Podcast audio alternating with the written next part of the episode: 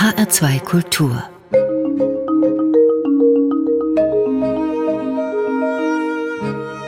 Doppelkopf. Heute am Tisch mit dem Bauingenieur Markus Gabler, Gastgeber ist Eckhard Rölke. Fast immer, wenn wir in unserer zivilisierten Welt unterwegs sind, überqueren wir Brücken mit der Bahn oder mit dem Auto, zu Fuß oder mit dem Fahrrad. Wie arbeitet eigentlich ein Bauingenieur, der Brücken baut? Über welche Fragen denkt er nach? Welche Lösungen konstruiert er? Welche Tücken machen ihm vielleicht auch mal einen Strich durch die Rechnung? Warum sind manche Brücken so ausgesprochen schön? Warum manche so banal und langweilig? Über all das wollen wir sprechen.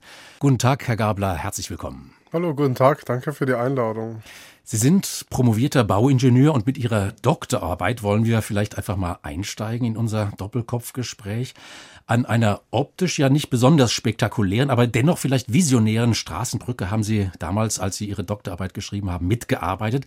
Und diese Brücke, die steht in Hessen, in Friedberg, eine Überführung über die B455, und zwar von Friedberg Richtung Bad Nauheim. Die erste Brücke, wenn man von der B3 kommt, also wer sich da in der Gegend ein bisschen auskennt, der wird die Brücke sehr schnell auch identifizieren können.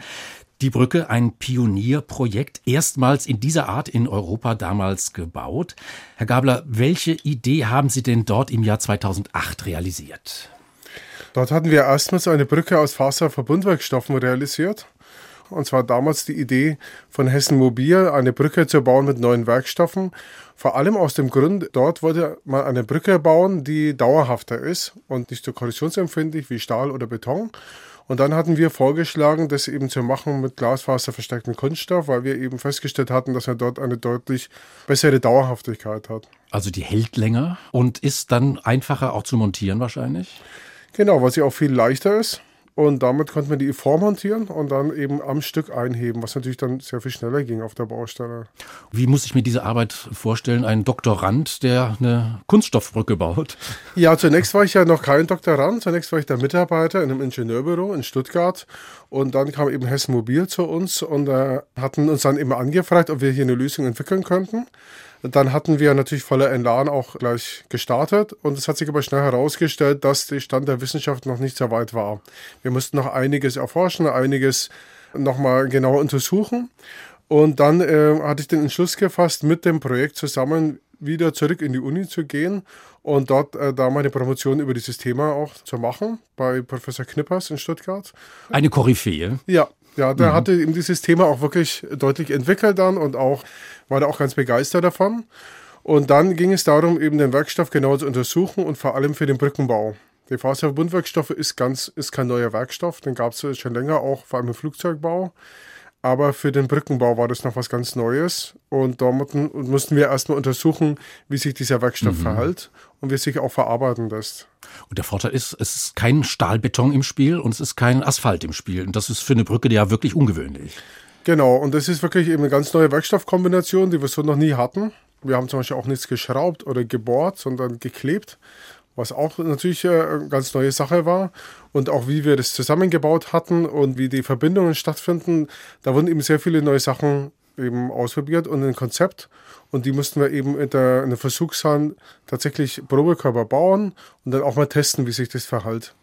Sie haben 137 Sensoren, habe ich im Internet gefunden. Ja, 137 oh, ja. Sensoren montiert und man findet sogar ein Foto, auch wie Sie unter der Brücke irgendwelche Sensoren befestigen, Herr Gabler. Was ist das für ein Gefühl, wenn dann alles steht und wenn das zum ersten Mal belastet wird, also wenn zum ersten Mal dein Auto drüber fährt? Ja, also für uns war das natürlich toll, dann die Ergebnisse auch zu sehen. Wir haben dann wirklich live den Computer einstecken und man sieht dann auch direkt, wie sich die Brücke verhält, wie die Spannungen entstehen, Verformungen und äh, der LKW fährt dann verschiedene Positionen an und dann äh, hatten wir extra vorher nochmal geschickt ins Kieswerk.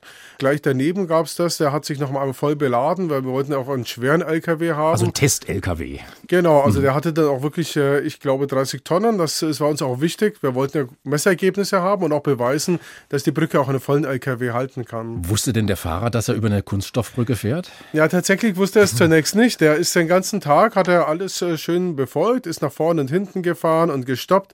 Und erst nach einigen Stunden fragt er uns, warum muss ich eigentlich ständig über diese Brücke fahren, vor und zurück?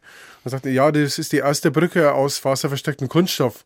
Und er dann, was? Diese Brücke ist aus Kunststoff? Und dann wollte er gleich wieder verschwinden mit dem LKW und schnell von der Brücke runterfahren. Und ich sagte, ja, die hat jetzt den ganzen Tag gehalten, Jetzt, jetzt sind Sie sicher, da passiert auch nichts mehr. 2008 war das. Sie hat den ganzen Tag gehalten, haben Sie gesagt, Herr Gabler, jetzt sind 14 Jahre vergangen und die Brücke, die steht noch?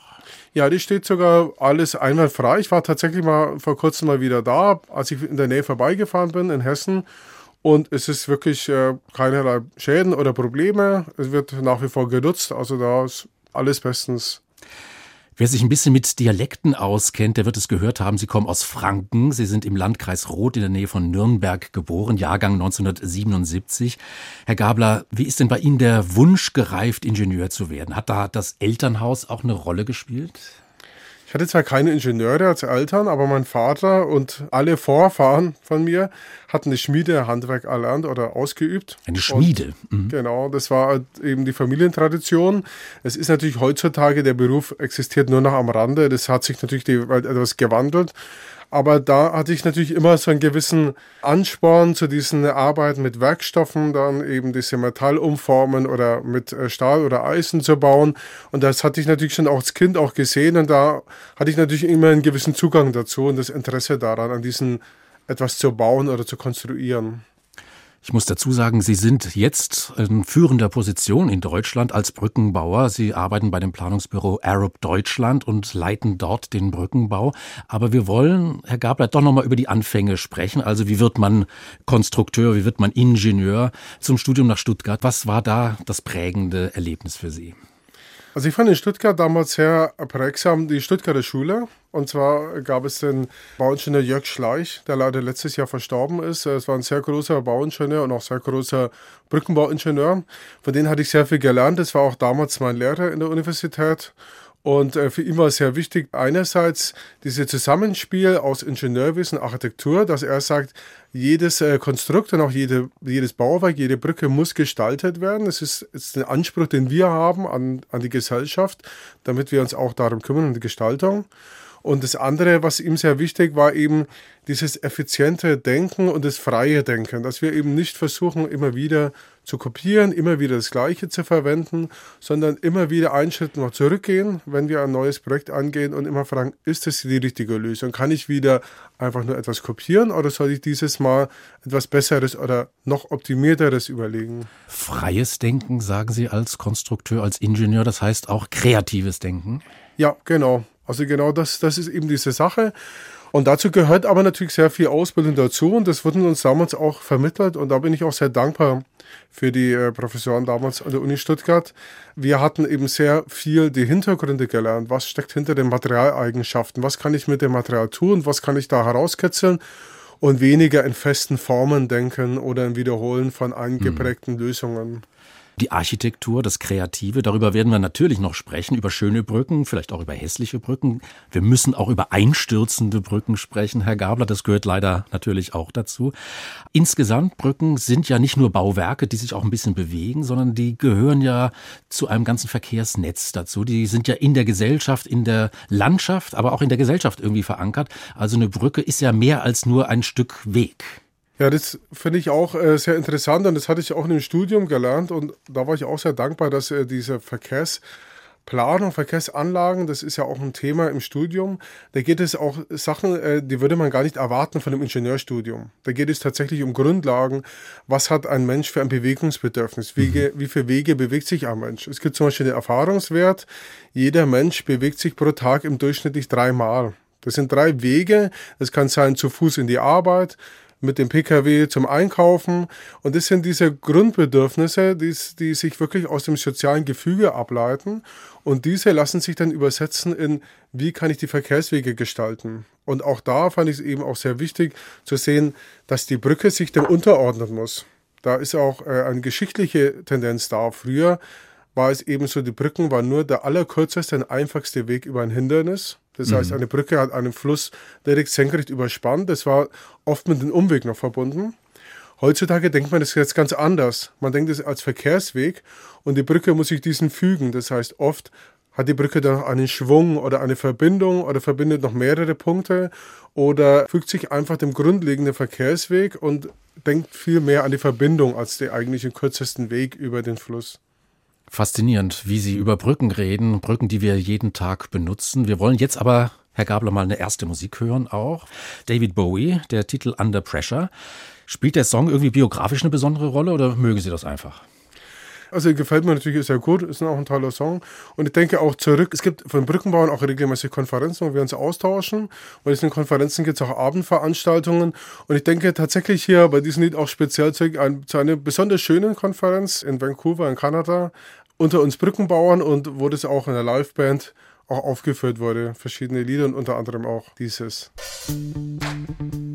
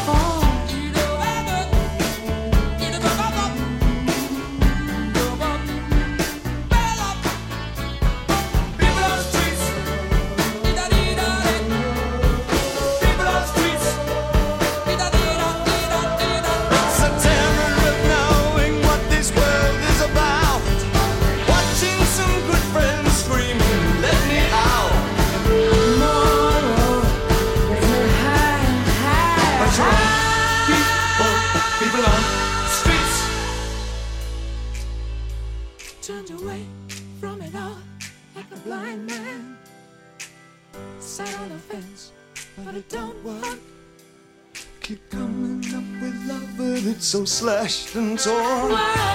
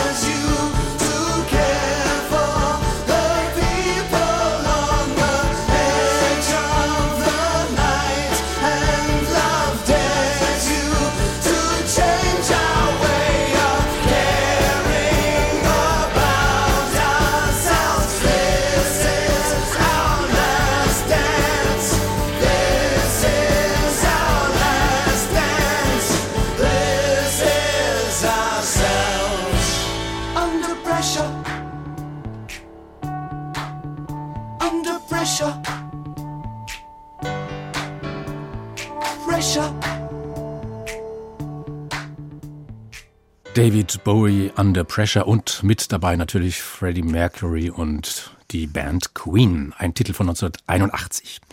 H2 Kultur Doppelkopf heute am Tisch mit dem Bauingenieur Markus Gabler, Gastgeber ist Eckhard Rölke. Herr Gabler, das Stichwort Vancouver hatten Sie vorhin schon erwähnt. Nach dem Studium und nach der Promotion als Bauingenieur sind Sie in die USA und nach Kanada gegangen.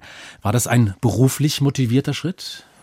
Ja, auf alle Fälle. Also ich wollte einmal erleben, wie das ist in anderen Ländern, die Baukultur, wie man auch dort arbeitet. Deswegen war es auch wichtig, nicht mit einer deutschen Firma dorthin zu gehen, sondern wirklich mit einer, in dem Fall kanadischen Firma und dort mal zu lernen, wie findet Ar der Arbeitsalltag statt.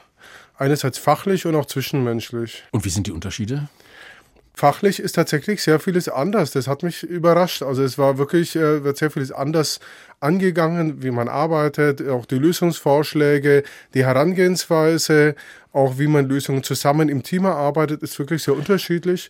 Und auch die Arbeitskultur ist tatsächlich mhm. auch sehr unterschiedlich wie in Deutschland oder Europa. Das ist jetzt noch ein bisschen abstrakt, so wie Sie es schildern. Vielleicht können Sie es mal in ein, zwei Beispielen auch klar machen. Also ist das beim Planen, sind da die Deutschen innovativer oder risikofreudiger oder standardisierter? Was sind die Unterschiede? Das ist vielleicht schwierig zu sagen, sehr allgemein, ob die jetzt innovativer sind oder nicht. Also es gibt grundsätzlich andere Lösungen dann. Das hängt natürlich auch mit der Bauwirtschaft zusammen. Die Firmen bauen natürlich anders oder haben andere Expertise. Man folgt natürlich dem, was lokal am besten verbaut werden kann, welche Werkstoffe es das gibt.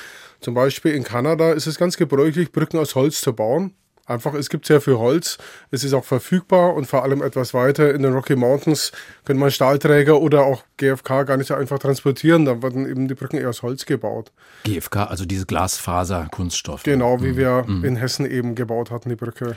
Ja, und dann gibt es natürlich auch Erfahrung. Also eine Holzbrücke in Kanada ist was anderes als eine Holzbrücke in Deutschland. Genau, und dort ist es einfach normal. Man baut es, man weiß auch, wie man es konstruiert, wie man damit umgeht. Man weiß auch, wie man das überwachen muss, wie lange die hält. Das ist eben auch so eine Erfahrung, wie man die einbaut mit den Holzbrücken.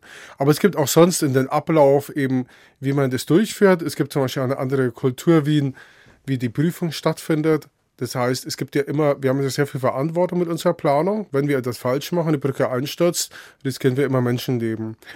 Es gibt zum Beispiel in Deutschland das Modell, dass es gibt einen Planer und es gibt noch einen Prüfer. Das mhm. ist dann ein anderer extra beauftragter Prüfingenieur. In Nordamerika ist es ebenso, dort ist es im gleichen Büro. Das muss dann aber von zwei verschiedenen Personen bearbeitet werden. Auch das ist eine andere Kultur und das wird dann eben nochmal anders bearbeitet. Das klingt so pragmatisch irgendwie. Sagt man ja auch immer. Amerikaner, Kanadier sind vielleicht einfach ein bisschen pragmatischer als die vielleicht etwas intellektuell verkopften Europäer. Ja, also sind vielleicht schon, ja, tatsächlich. Manchmal ist es einfacher, dass man sagt, man macht eine einfache Lösung. Das hat Vor- und Nachteile. Manchmal geht es auch ein bisschen schneller, weniger Diskussion. Auf der anderen Seite ist natürlich so, äh, manchmal ist man auch sehr leidenschaftslos. Man baut natürlich manchmal auch Brücken Was oder Bauwerke, die sind dann vielleicht nicht besonders schön. Da fehlt dann eben der Gestaltungswille. Da ist dann wieder das andere Bild und man sagt, das könnte man vielleicht noch ein bisschen schöner oder besser gestalten. Es gibt Schrägseilbrücken, es gibt Hängebrücken, es gibt Spanbetonbrücken, es gibt Bogenbrücken, Stabbogenbrücken, es gibt Netzwerkbrücken. Also unendlich viele Varianten und Vorteile, Nachteile abhängig natürlich von den Spannweiten, abhängig von den geologischen Gegebenheiten. Über all das werden wir auch noch ein bisschen sprechen, weil wir dann ja auch uns nähern der Schönheit von Brücken. Also eine Hängebrücke kann ungemein schön sein. Wenn wir an die Golden Gate Bridge denken zum Beispiel oder andere spektakuläre Brücken. Man muss gar nicht weit fahren. In die Schweiz gibt es unglaublich schöne Brücken, die auch von ganz namhaften Brückenbauern gemacht wurden. Sie sind dann zurückgekommen nach Europa, weil Ihnen einfach das gereicht hat oder was? Na, das hat tatsächlich, also es war eine tolle Zeit in äh, Vancouver und Kanada und die Projekte waren auch sehr herausfordernd. Man muss auch sagen, es gibt dort eben diese Renaissance der Schreckserbrücken. Das war letzten Endes eigentlich ein Export aus Europa. Es war ein Modell, das auch aus der Stuttgarter Schule, aber nochmal vorher von Fritz Leonhardt eigentlich erfunden worden ist und zuerst gebaut. Bei uns in Düsseldorf am Rhein äh, gibt es da mehrere Schrägseilbrücken, die direkt nach dem Krieg dann neu gebaut wurden. Und es war da, damals eine ganz innovative Bauweise. Und diese Bauweise gab es bis vor 20 Jahren in Nordamerika noch gar nicht. Und das hat jetzt dort eine riesige Renaissance. Da sind sehr viele Brücken, an denen ich auch mitwirken durfte, die wir da gebaut hatten. Es gab dann aber die Möglichkeit äh, für das Büro Arab eben in Deutschland eine neue Brückenbauabteilung aufzubauen und dem Ruf bin ich dann gefolgt und bin deswegen wieder zurück nach Deutschland gekommen, nach Düsseldorf. Genau, das wollte ich sagen. Bei uns in Düsseldorf haben Sie gerade gesagt, also Ihr Büro, das ähm, Arab-Büro, das ist in Düsseldorf die Hauptzentrale. Aber in Berlin zum Beispiel gibt es auch eine Dependance. Herr Gabler, eine weitere Musik wollen wir hören. Wir hören die britische Soul-Sängerin Corinne Bailey Ray. Put Your Records On. Wollen Sie ein paar Takte dazu sagen oder wollen wir es einfach hören? Ich finde es einfach ein wunderschönes Lied. Abends nach einem langen Arbeitstag kann man noch mal ein Glas, eine Flasche Wein aufmachen, ein Glas Wein trinken und dafür ist es ein perfektes Lied zum Entspannen.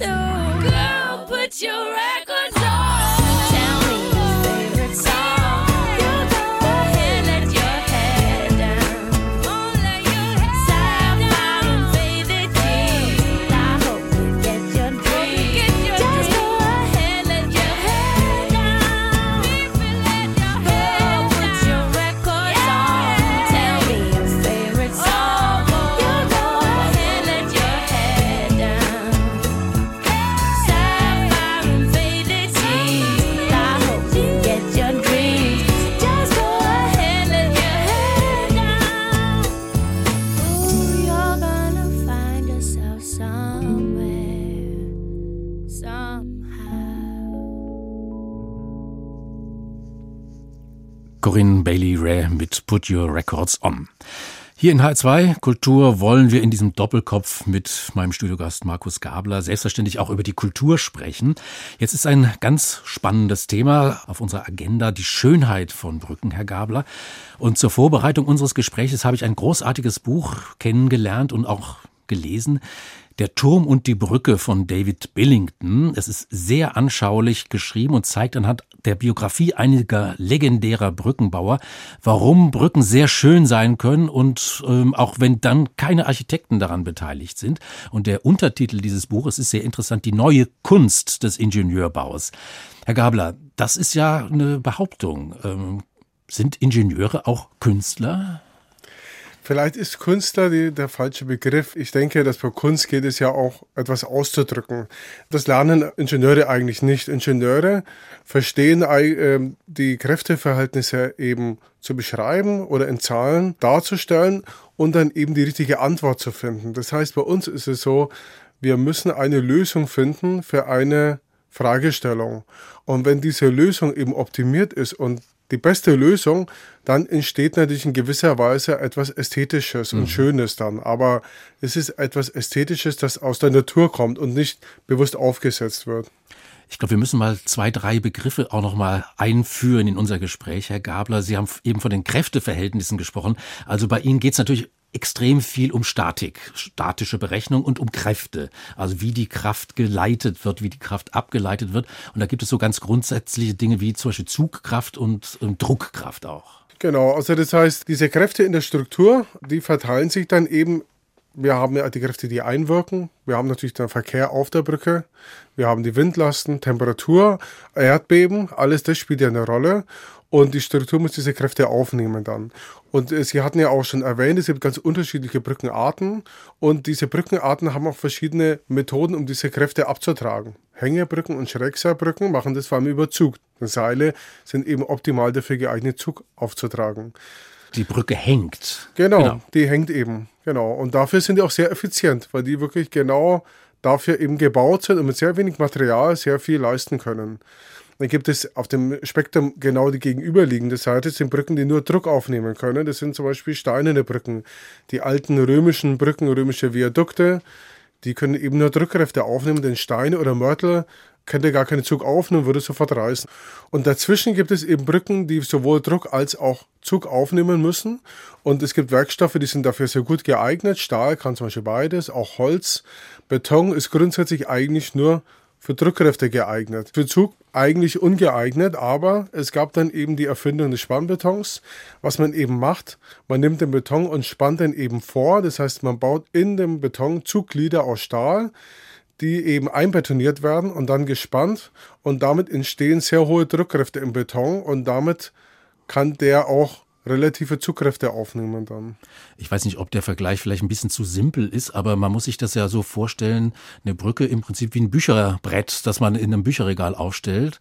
Wenn man das schwer belastet, dann biegt sich das so ein bisschen durch und das ist die Aufgabe sozusagen von Ihnen, das irgendwie zu kontrollieren. Also es gibt den Druck natürlich der Bücher, der Autos, der Laster, Kieslaster. Ja, also wenn wir bei Bücher sind, fände ich auch ein Beispiel ganz einprägsam wenn Sie sich vorstellen, Sie haben mehrere Bücher in einem Bücherregal und die nehmen die beide zwischen die Hände und pressen die fest aneinander, dann können die die hochheben, weil durch den Druck, den Sie mit den beiden Händen auf, das, auf diese mehrere aneinandergelegten Bücher ausüben, sind die eben stabil plötzlich. Würden Sie die wieder loslassen, fallen die in sich zusammen.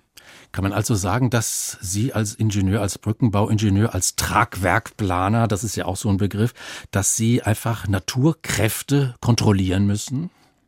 Genau, kontrollieren und Wege finden. Und das ist eigentlich auch diese Logik, da gehen wir auch wieder zurück zur Uni, dieses Verständnis einfach, wie führen die Kräfte oder wie verhalten sich die Kräfte in diesem Tragwerk, eben das zu verstehen und genau dort eben die Materialien einzusetzen, wo die Kräfte führen und dort, wo die nicht sind, können die Materialien eben etwas zurückgenommen werden.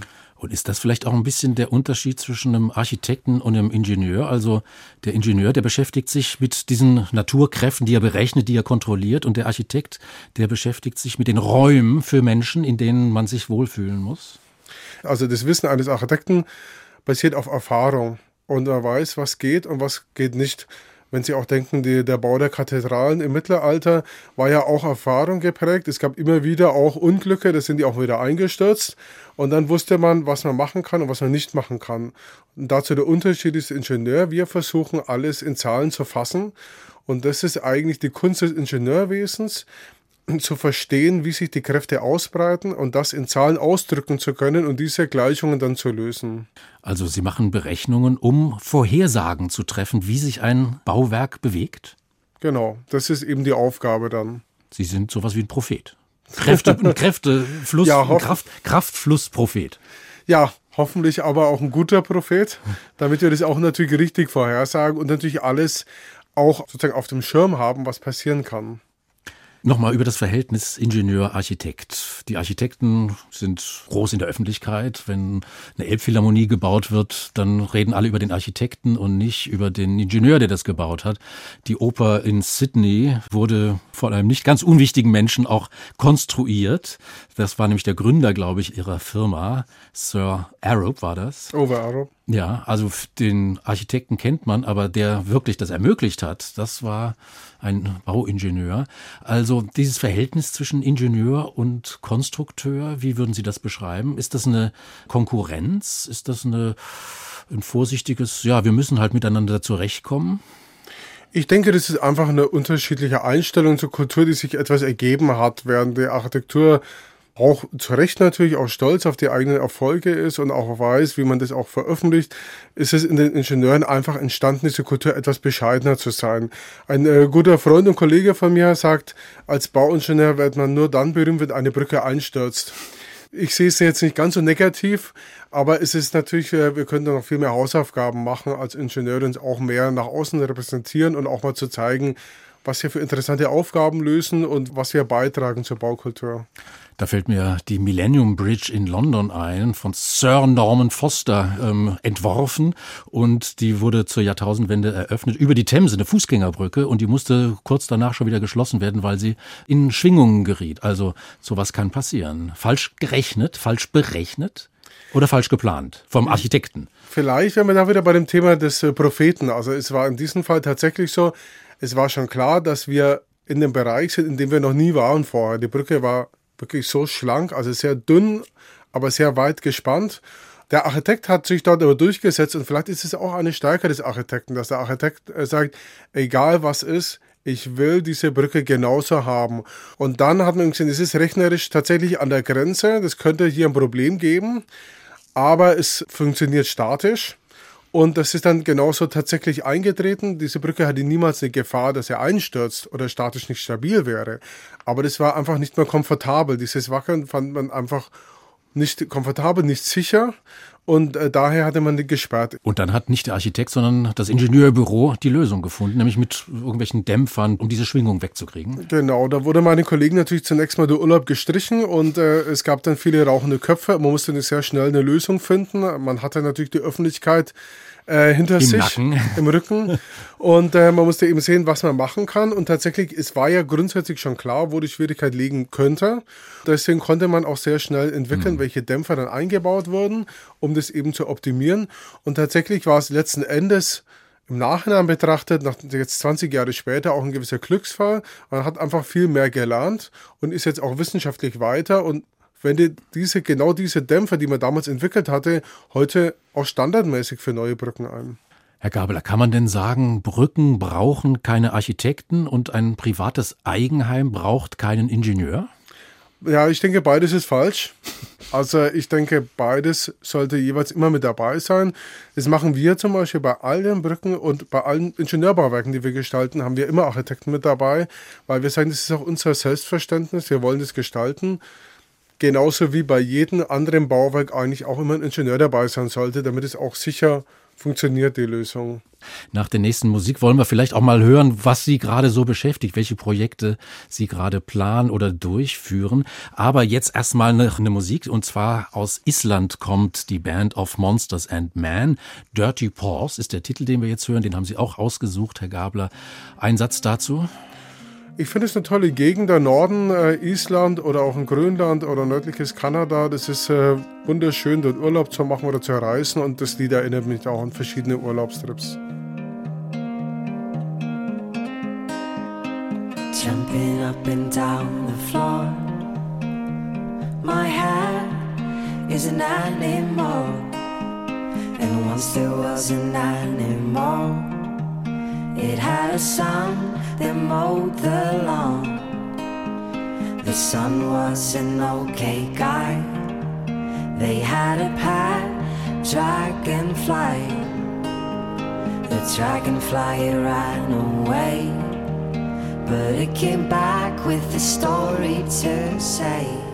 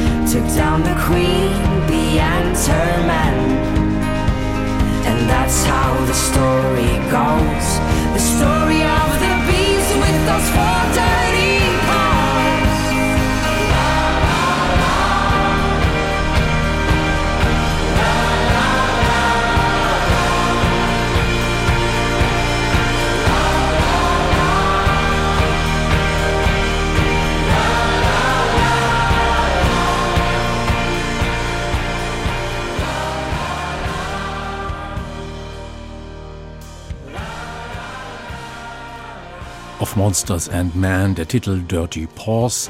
Hier in H2 Kultur im Doppelkopf heute mit dem Bauingenieur Markus Gabler. Gastgeber ist Eckhard Rölke. Herr Gabler, Sie sind, ich hatte es gesagt, Leiter Brückenbau bei Arup Deutschland. In Düsseldorf ist Ihr Büro. Arup ist ein international tätiges Planungs- und Beratungsunternehmen mit 15.800 Mitarbeitern. Gegründet wurde das Unternehmen von dem britisch-dänischen Ingenieur Sir Ove Arup. Wir haben ihn vorhin schon erwähnt, ganz kurz. Was war das denn für ein Mensch? Was ist das für eine Firma? Welcher Geist herrscht in dieser Firma? Also Uwe Arab, diese Firma gegründet hatte, war schon durchaus etwas älter, knapp 50 Jahre alt, was eigentlich für eine Firmengründung schon ein gesetztes Alter ist. Und für ihn war eben wichtig, Total Architecture, das war sein Stichwort, dass er eben sagt, er will bauen, eben Zusammenhang, auch Ingenieurwesen und Gestaltung, das muss für ihn eins sein und es muss eben eine Lösung sein, die insgesamt passt und gut abgerundet ist. Er hat eben neben dieser Philosophie des Bauens eben, also quasi dieser multidisziplinären Bauens und um alles zusammenzubringen, war ihm aber auch diese Arbeitskultur sehr wichtig, dass die Mitarbeiter ein Team sind und dass es eben hier äh, einen guten Zusammenhalt gibt. Und es war auch sein Vermächtnis. Er hat eben das Büro dann niemanden vermacht oder verkauft, sondern seitdem gehört es allen Mitarbeitern zusammen. Also es gibt die Arab Trust. Der Gewinn, den es jedes Jahr gibt im Büro, wird reinvestiert in Forschungsaufgaben und ein gewisser Anteil wird auch für alle Mitarbeiter weltweit eben wieder verteilt als Bonus. Und wir hatten es vorhin schon gesagt, dieser Sir Ove Arup, der hat auch mitgebaut oder er war der entscheidende Konstrukteur, zum Beispiel beim Opernhaus in Sydney, diese komplexe Geometrie dieser muschelförmigen Dächer, die da ineinander gebaut werden. Das ist ja ikonografisch. Ja, das war wirklich das eigentlich das, das ganz große Startprojekt. Da ging es dann wirklich richtig los. Es gab eben diesen Entwurf damals, äh, der dann nicht gebaut werden konnte. Und es war die Frage, kann man das überhaupt retten? Wie kann das wieder realisiert werden? Und es ging nicht darum, nur einfach diese Lösung zu berechnen, sondern überhaupt erstmal zu lösen, da erstmal baubar zu machen, diese Idee des Architekten dann. Und das wirklich umzusetzen, herunterzubrechen auf eine lösbare Struktur, die dann eben abgebildet werden kann und gebaut werden kann und in sich stabil ist. Das war eben die große Leistung und das war natürlich das ganz große Werk der frühen Jahre für das Büro Arab. Sie leiten den Brückenbau bei Arab Deutschland, Herr Gabler. Wie viele Projekte haben Sie da etwa zurzeit so am Laufen? Also aktuell würde ich sagen, arbeiten wir vielleicht an einem halben Dutzend Projekte. Wir versuchen auch bewusst nicht zu viele zu machen. Wir haben eine, auch eine gewisse Mindestgröße an Projekten, sondern die sind bei uns meistens etwas größer dann. Groß heißt Volumen, also vom, vom Bauauftrag oder von der Länge der Brücke. Ja, also einfach von der Größe des Bauwerks und auch von dem Planungsauftrag, weil es ist ja auch so gewisserweise der Schwerpunkt von uns ist eben auch, wir sind dann stark, wenn es etwas komplizierter wird, wenn etwas kompliziertere Aufgaben sind, das Umfeld oder ein größeres Bauwerk, das schwierig herzustellen ist. Und genau da sind wir eigentlich dann auch richtig und da können wir dann auch äh, den Bauherrn wirklich schlagkräftig unterstützen. Wollen Sie ein Beispiel nennen? Ja, wir haben jetzt verschiedene tolle äh, Projekte. Gerade äh, zum Beispiel in Berlin haben wir ganz äh, in Berlin Mitte die Mühlendammbrücke. Da hatten wir letztes Jahr auch an einem Wettbewerb teilgenommen, zusammen mit Architekturbüro, mit dem Büro Kobe und gewonnen. Und da geht es eben darum, eine Brücke mitten in Berlin unter Verkehr eben zu ersetzen. Und wir dürfen weder den Schiffsverkehr auf der Spree unterbrechen und noch der, den Verkehr auf der, das ist die Bundesstraße 1, die oben drüber fährt, und müssen mitten in der Stadt dort eine Brücke abbrechen und neu bauen und gleichzeitig aber auch die Verkehrsströme komplett neu leiten. Es war eben der Senatsverwaltung sehr wichtig. Die Senatsverwaltung wollte eben nicht mehr eine Autobahnbrücke mitten in der Stadt haben, sondern das zukünftige Bauwerk wird eben sehr viel besser grüner sein, eben für Fußgänger, für Radfahrer, bessere Verbindung der Spreeufer. Eben da war eine sehr lange Wunschliste, die wir erfüllen mussten und jetzt aktuell gerade in die Tat umsetzen.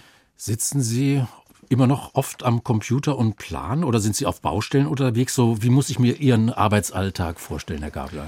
Also es ist tatsächlich so, dass ich manchmal auch wirklich noch am Computer sitze.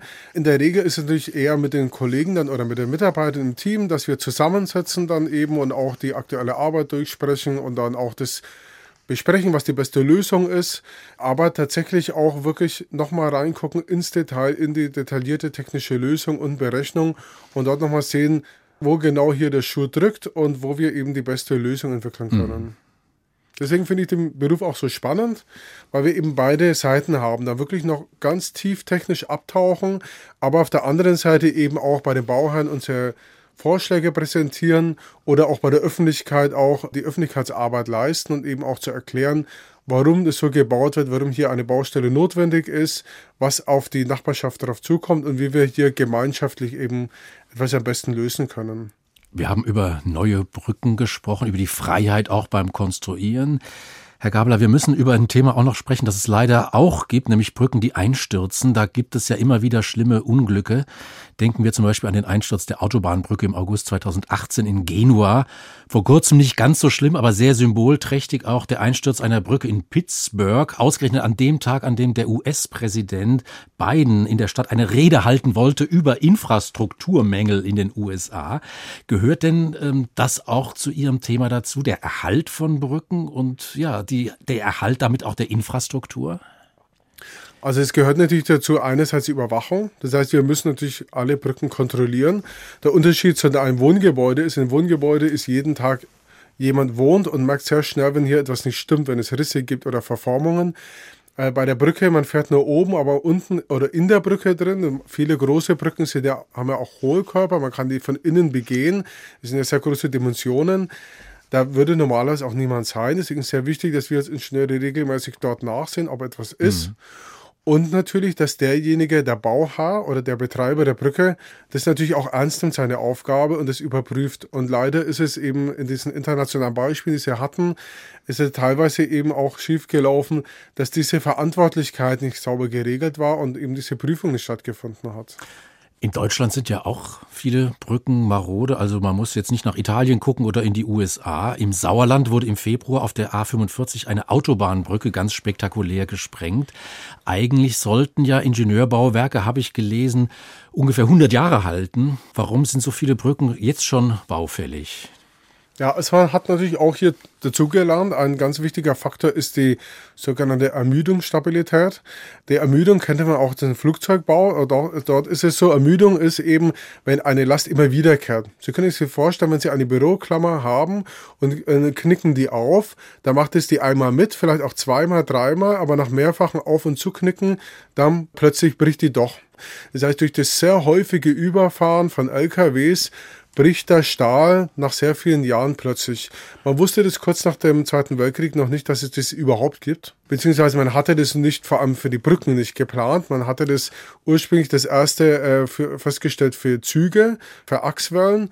Erst heutzutage weiß man das auch rechnerisch eingrenzen zu können und auch zu berechnen und neue Brücken werden dafür auch konstruiert.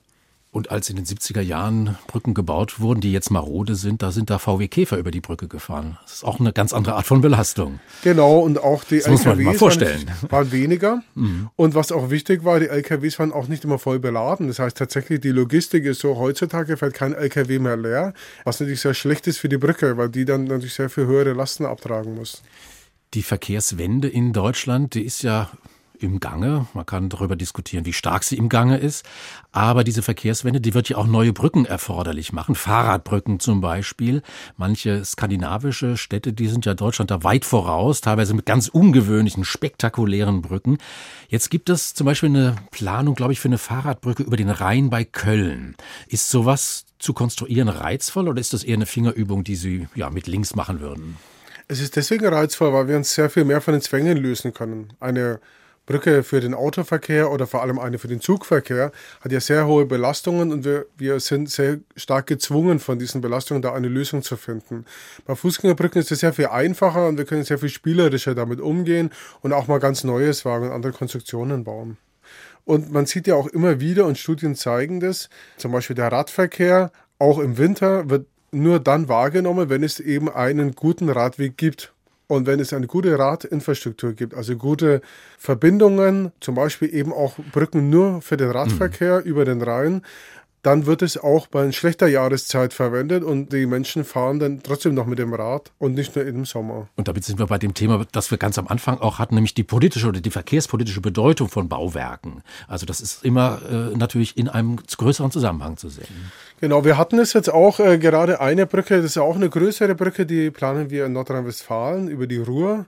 Dort war es eben so, die jetzige Brücke hat, ist eigentlich eine reine Straßenbrücke mit ganz kleinen Gehwegen Und dort war auch unser Wunsch oder unser Vorschlag, diese Brücken auch mit einem guten Fahrradweg äh, auszustatten, damit die eben besser genutzt werden können. Und tatsächlich war es eben so, dass dort das Landesministerium auch mitgegangen ist. Sie hat gesagt, ja, das wollen wir auch, das unterstützen wir. Und wir wollen hier etwas mehr investieren, um wirklich zu unterstützen, die Radinfrastruktur und da etwas zur Verfügung zu stellen. Also Ihre Prognose, da wird sich in den nächsten Jahren viel tun beim Thema Brückenbau für Radfahrer, für Fußgänger. Ja, definitiv. Also das, das sehen wir wirklich, dass alle Bauern das auf dem Schirm haben. Das ist die eine Sache. Die andere Sache ist eben auch für Straßenbahnen, dass die Bauern sagen, wir möchten eine Brücke, die zumindest zukunftsfähig ist für eine Straßenbahn oder eine S-Bahn oder einen Zug. Und da gibt es auch sehr oft jetzt, heutzutage haben wir auch Projekte, äh, dort müssen wir schon planen, damit später eben noch eine Schiene für Straßenbahn oder eine S-Bahn noch ergänzt werden kann, damit die Brücke eben auch zukunftsfähig ist. Sie arbeiten in Düsseldorf, Herr Gabler, hatte ich ja gesagt, Ihr Büro ist dort. Der Rhein ist allgegenwärtig, die Brücken über den Rhein. Schauen Sie da manchmal auch, wenn Sie da sind, auch unter die Brücken? Ja, natürlich. Manchmal auch in meiner Freizeit. Äh, ich bin in einem Ruderverein auch in Düsseldorf. Dort äh, ist es eben so, dass wir dann auch am Rhein rudern gehen. Unsere tägliche Ruderstrecke führt uns auch durch mehrere Rheinbrücken oder unter mehreren Rheinbrücken. Und dann äh, schiebt man natürlich auch ein bisschen mit dem Auge nach oben, wie es da gerade aussieht, ob es da etwas zu sehen gibt. H2 Kultur Doppelkopf heute mit dem Brückenbauer, dem promovierten Bauingenieur Markus Gabler. Er leitet den Brückenbau im Planungsbüro Arup Deutschland. Mit Druck haben wir diese Doppelkopfstunde musikalisch begonnen. Under Pressure mit David Bowie. Mit Entspannung wollen wir nun aufhören. Sanfte elektronische Klänge des Japaners Lycoris Koris. Der Titel Shizumu. Ist das Musik für den Feierabend, wenn Sie mal nicht an Brücken denken, an Druckkräfte, Zugkräfte und Biegemomente, Herr Gabler? Ja, ich finde es auch ein, ein tolles äh, Lied und ein, ein tolles Genre und äh, auch sehr entspannend eben gerade für die Freizeit. Am Mikrofon war Eckhard Rölke, unser Gast, Herr Gabler. Ich danke Ihnen für das Gespräch. Dankeschön. Vielen Dank für die Einladung.